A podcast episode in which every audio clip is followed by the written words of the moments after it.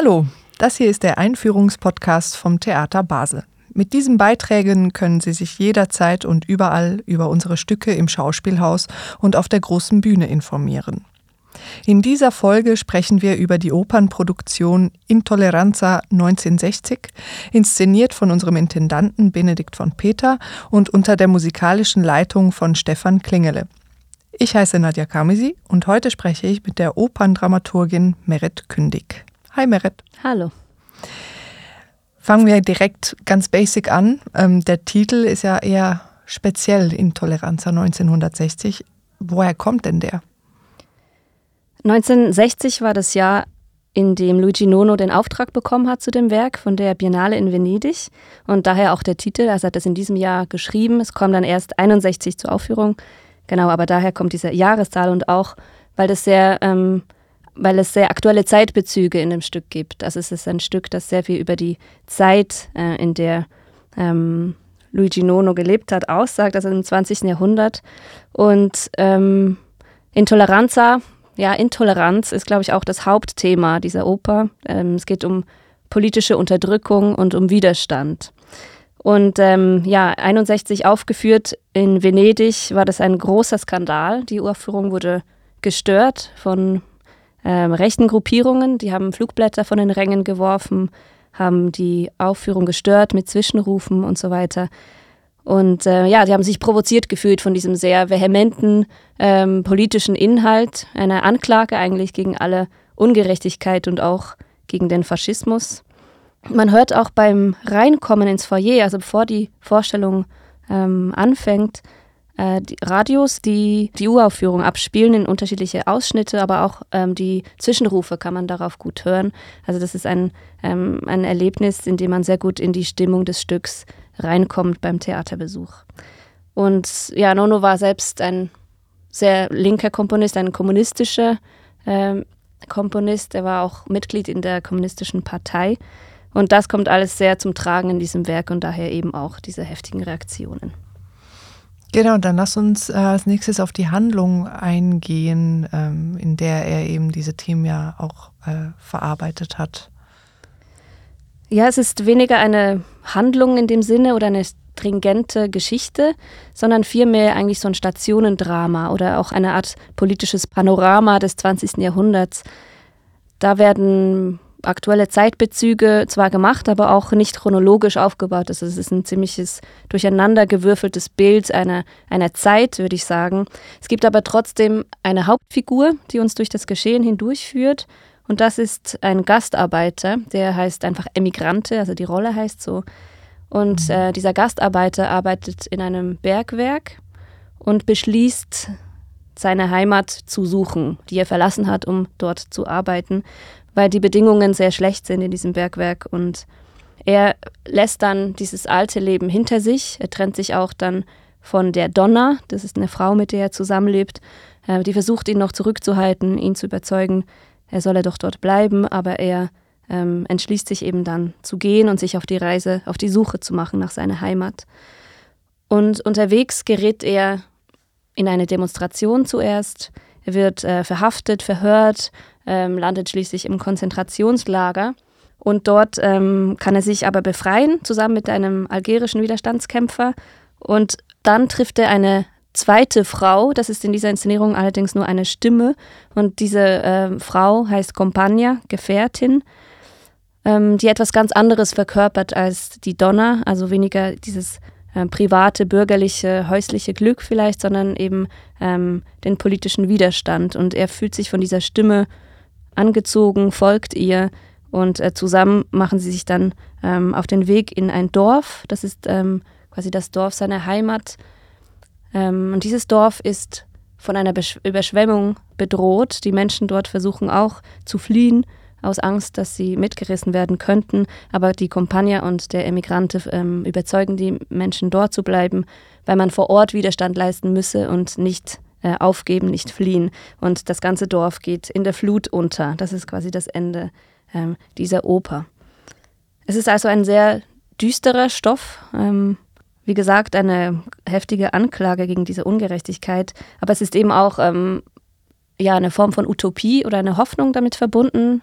Ähm, dass die Gesellschaft durch dieses zusammen in die Flut gehen, durch diese Opferung vielleicht für die größere Idee ähm, eine bessere Gesellschaft werden kann. Und deswegen gibt es am Ende auch noch den Text an die Nachgeborenen von Bertolt Brecht, ähm, der sich wie so an die Menschen der Zukunft wendet, also an vielleicht an uns heute und darauf auf dieses 20. Jahrhundert zurückblickt. Wir hören ein erstes Mal in das Stück rein.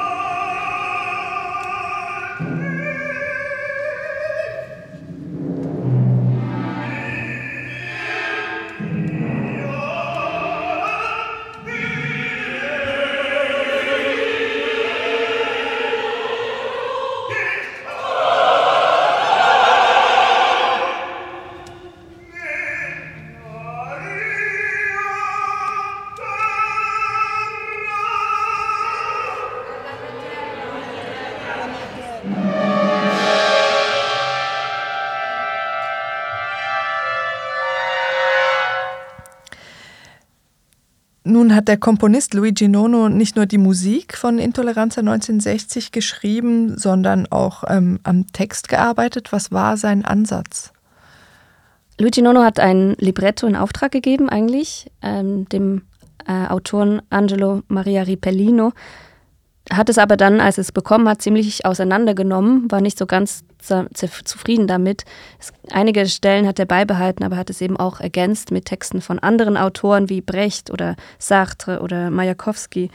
Ähm, hat aber auch dokumentarische Elemente mit reingenommen, wie Zeitzeugenberichte oder auch Slogans aus verschiedenen Widerstandsbewegungen der Geschichte aus unterschiedlichen Ländern. Es ist also eine Form von Zettelkasten, könnte man sagen, dieses Libretto. Und es erzählt ja von verschiedenen historischen Ereignissen des 20. Jahrhunderts. Also diese ganzen Stationen, durch die der Emigrante geht, das ist alles gespickt mit eben äh, Referenzen zu der, zu der Zeitgeschichte. Ähm, also Ereignisse, die mit Unterdrückung zu tun haben, mit politischer Gewalt oder eben Intoleranz. Und ähm, es ist nicht chronologisch gestaltet, sondern ganz ähm, durcheinandergewürfelt. Ein Beispiel ist vielleicht das, ähm, dieses Bergwerk, das er am Anfang verlässt. Das bezieht sich auf ein ganz bestimmtes Bergwerk in Belgien, und zwar in Marcinelle. Da kam es in den 50er Jahren zu einem großen Grubenunglück. Ähm, viele Menschen sind gestorben und das war nicht nur ein Zufall, sondern es lag auch an der schlechten Instandhaltung von diesem Bergwerk, also auch eine politische Entscheidung der Regierung. Und viele internationale Gastarbeiter haben dort ähm, gearbeitet. Es waren sehr, sehr ähm, miese Bedingungen. Mhm. Ein weiterer Bezug ist äh, der Algerienkrieg, der kommt auch wieder vor, würde man nicht denken, aber das war ein großes Thema in den 60er Jahren, das wurde damals aufgearbeitet und ähm, zum Beispiel dieses Verhör und dieses Konzentrationslager, das, das ganz klar, das heißt auch in einem algerischen Konzentrationslager, so ist mhm. es auch überschrieben, also das ist eine ganz klare Referenz. Und auch diese Foltermethoden, ähm, dieser ähm, ein Gruppe von französischen Besatzern der Paras ähm, sind ganz klar dort zitiert. Und dort gibt es eben auch einen dokumentarischen Bericht eines, ähm, eines äh, Gefangenen. Und ähm, dieses Dorf, in das er am Ende kommt, das ist ja eben von einer Überschwemmung bedroht. Und in dieser Zeit war die Po-Ebene in Italien ähm, da äh, sehr gefährdet. In den 50er Jahren Dämme brachen ständig, ganze Dörfer wurden überschwemmt und mh, mm, Familien umgesiedelt. Und auch da ein ähnlicher Grund wie bei dem Bergwerk, also wirklich schlechte Instandhaltung, teilweise auch Damm, äh, Dämme, die durchlöchert waren, noch vom Krieg, von Schüssen, von, ähm, von Bomben und so weiter. Also da auch irgendwie ein symbolischer ähm, Bezug zu ähm, ja, dem Schaden, den der Krieg vielleicht angerichtet hat. Ja, nun sind das ja lauter sehr schwere Themen und auch ähm, große Tragödien, die ja äh, verhandelt werden. Da arbeitet man wahrscheinlich eher nicht so mit schöngeistiger Musik. Wir haben ja gerade schon reingehört. Ähm, was hatte denn Nono vor? Was, was, was wollte er ausdrücken mit der Musik dieses Stücks? Ja, also Nono gehört ja zu dieser Generation von Komponisten der Nachkriegszeit, die ganz bewusst brechen wollten mit einer bestimmten Tradition, auch mit einer bürgerlichen Tradition. aber eben auch in Bezug auf vielleicht die Propaganda im Dritten Reich, die zu der ähm, die Musik auch missbraucht wurde. Also dieses Manipulative, dieses Einlullende der Musik, das sollte unbedingt vermieden werden. Und das ist ganz klar eine, ähm, eine Haltung, die man, also die man wiederfindet. Auch es ist keine klar tonale Musik, ähm, sondern hat Elemente der seriellen Musik. Ähm, ich glaube, dass Gabriela Keggi in ihrem Podcast noch ein bisschen weiter darauf eingeht. Mhm. Jetzt hier nur ganz grob. Also das, er wollte provozieren, er wollte ähm, oder sagen wir aufwecken, eher aufwecken als, als befriedigen oder mhm. befrieden. Was im Zentrum steht, würde ich sagen, musikalisch, aber auch szenisch und inhaltlich, ist der Chor. Also in diesem Stück ist der Chor besonders wichtig.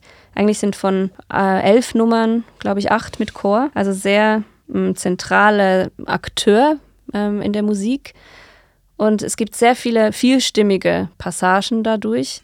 Also dieses Zusammenspiel von verschiedenen Stimmen, das hat noch auch einen inhaltlichen Aspekt natürlich, dass es mhm. weniger ums Individuum geht, ähm, das eine Melodie singt und begleitet wird, sondern mehr um eben ähm, das Kollektiv des Chores. Er hat sich auch mit der Renaissance stark beschäftigt, Nono. Damals war da die Mehrchörigkeit oder diese ähm, komplexe Polyphonie vorherrschend und die, die Monodie so, sozusagen, also diese einstimmige, ähm, das, was eigentlich heute die Oper ist, ja, also eine mhm. Melodie, die begleitet wird, das war damals ähm, noch gar nicht so im Fokus. Und das, äh, dieser Aspekt, der fließt da sehr stark mit ein, also dieses Zusammenspiel vieler Stimmen. Und auch in der Anordnung des Orchesters, äh, das finde ich besonders spannend, auch in dieser Inszenierung, das hat eigentlich eine, ähm, eine vertikale Anordnung. Also in den Noten äh, sieht man ja ähm, Klänge, die zusammen äh, klingen übereinander, also in einer mhm. vertikalen Struktur. Und so ist es auch in der Anordnung des Orchesters in, diesem, in dieser Inszenierung. Also das Orchester sitzt nicht im Orchestergraben, sondern unter der Bühne während das Publikum und der Chor auf der Bühne sind, also eine Etage höher und noch eine Etage höher oder sogar auf zwei Stockwerken noch sind noch Bläser ähm, verteilt. Also man ist so in einem Klangturm sozusagen, in einer Skulptur drin, was irgendwie, finde ich, diese, Mehr, diese Mehrstimmigkeit irgendwie auch sehr gut transportiert und aber nicht nur so auf einer intellektuellen Ebene, sondern man ist gleichzeitig sehr ähm, aufgehoben in diesem Klang, also wird Teil dieser Klangskulptur. Und die klingt unter anderem so.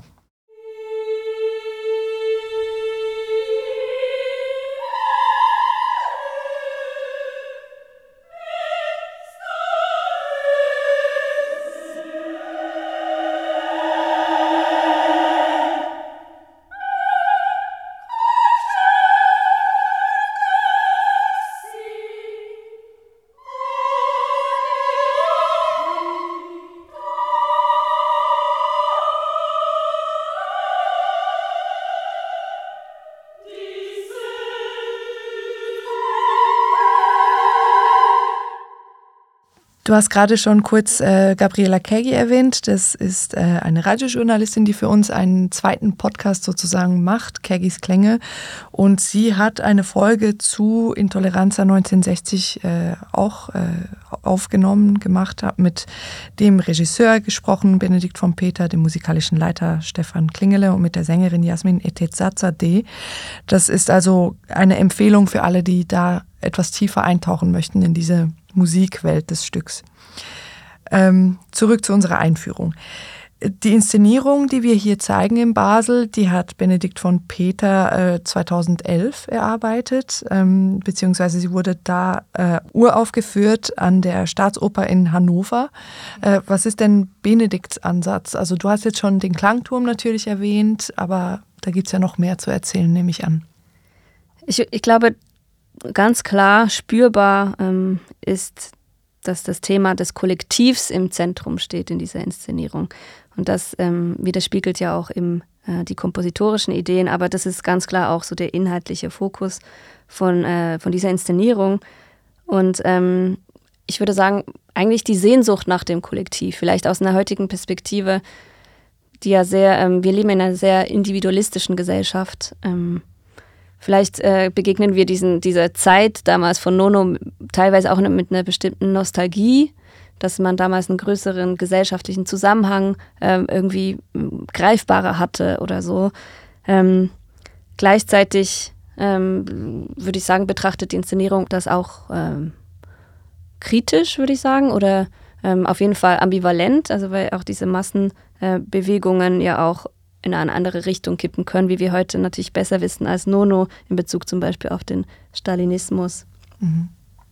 Und ähm, ja, im Theater ist der Chor das Theaterkollektiv schlechthin. Also das ist mhm. eigentlich der Inbegriff eines Kollektivs, schon in der Zusammenarbeit, wie es ist, ähm, ja, es ist eigentlich eine Gesellschaft im Kleinen, könnte man sagen. Ein Klangkörper aus vielen Individuen. Ja, und es funktioniert nur, wenn alle zusammen ähm, spielen. Also nicht mhm. nur einfach die Addition von Individuen, sondern wirklich das Zusammenspiel. Und ähm, dieser Gedanke wird in der Inszenierung äh, zugespitzt dadurch noch, dass das Publikum sich mit dem Chor den Raum teilt. Also wie schon angedeutet, das Publikum ist auf der Bühne zusammen mit dem Chor und der Statisterie und es wird, es entsteht so eine, eine Art Massenbewegung äh, oder eben ein Kollektiv, zu dem man auch gehört als, als Zuschauerin. Und ähm, man gesellt sich eigentlich so zu einer Gruppe von Menschen dazu, die, so wird es ein bisschen suggeriert, in einem leeren, verlassenen Theater ähm, überlebt haben vielleicht oder so. Das sind wie, wie so die letzten ähm, VertreterInnen einer, eines Kollektivs, das es nicht mehr gibt. Also vielleicht die letzten KommunistInnen könnte man denken, aber so äh, explizit ist es nicht. Es ist eher allgemein gedacht, also die letzten ähm, Exemplare einer Gruppe vielleicht. Und die versuchen in dem Durchspielen der Geschichte und in dem sich erinnern an dieses, was passiert ist im 20. Jahrhundert, eben was ich schon teilweise aufgezählt hatte, ähm, in diesem Reenacten quasi ein, eine neue Kraft zu finden oder zu einem wieder diese kollektive Bewegung ins, zum Laufen zu bringen oder zu reaktivieren. Und das eben zusammen mit dem Publikum. Es ist so mhm. wie eine Art Ritual vielleicht, das sich immer und immer wieder ähm, wiederholt. Und das Ende, am Ende gehen ja alle in die Flut. Äh, also die ähm, wie schon gesagt, bei dieser Überschwemmung im Dorf. Also das heißt, die Menschen entscheiden sich dazu, in die Flut zu gehen und quasi einen, die alte Ordnung zu zerstören, um eine neue möglich zu machen. Also so eine Form von Stunde Null. Das ist natürlich auch ein ambivalenter Gedanke. Ähm, seiner radikal, also es könnte ja auch ein Bild für einen totalen Krieg sein, der, der mhm. dann irgendwie die Zerstörung ähm, ist nötig, um eine neue Gesellschaft ähm, aufzubauen. Aber es hat eben ähm, auch etwas sehr Utopisches. Ähm, und das, was, was halt dann passiert, ist, dass das Publikum sich wieder zurückzieht ähm, und nicht mitmacht, nicht in die Flut geht. Und äh, Benedikt hat auch mal gesagt, wenn das Publikum sich opfern würde, also wenn alle in die Flut gehen würde, dann wäre es, müsste es nicht mehr wieder aufgeführt werden. Dann wäre das das Ende der Vorstellungsreihe, äh, so quasi. Ähm, und weil das Publikum sich aber wieder zurückzieht, ist das Kollektiv oder diese, dieses, ja, äh, dieser Teil dieses Kollektivs, äh, der da noch übrig geblieben ist, dazu verdammt, das immer und immer wieder zu wiederholen. Lass uns doch ein bisschen auf dieses Mittendrin eingehen. Ähm, eben das Publikum ist unter den Chor gemischt und die Statisterie. Wir äh, weisen auch darauf hin, dass sich äh, hochhackige Schuhe nicht unbedingt eignen, weil man über Gitterboden laufen muss oder muss, darf. Es führt halt einfach, ähm, genau, man wird halt ja dadurch das Stück geführt, auch als Besucherin. Ähm, aber vielleicht wäre es ganz gut, noch ein bisschen so eine Vorstellung zu bekommen. Was erwartet mich, wenn ich in diesen Abend reinkomme? Muss ich jetzt irgendwas mitspielen? Werde ich aufgefordert, jetzt irgendwie aktiv zu werden?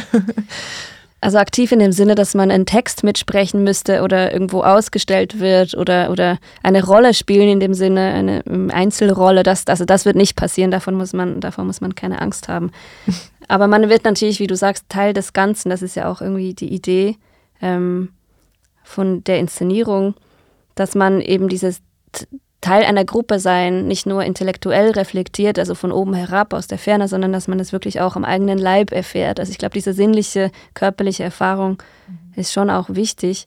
Und ähm, man wird, also es gibt verschiedene Plätze, auf denen man sitzt. Man wird auch teilweise aufgefordert, diese Plätze zu verlassen, vielleicht sich mal ähm, aufzustehen. Ähm, so, also das ist schon alles auch, also man wird so ein bisschen geführt durch die ähm, KünstlerInnen, durch die ChoristInnen.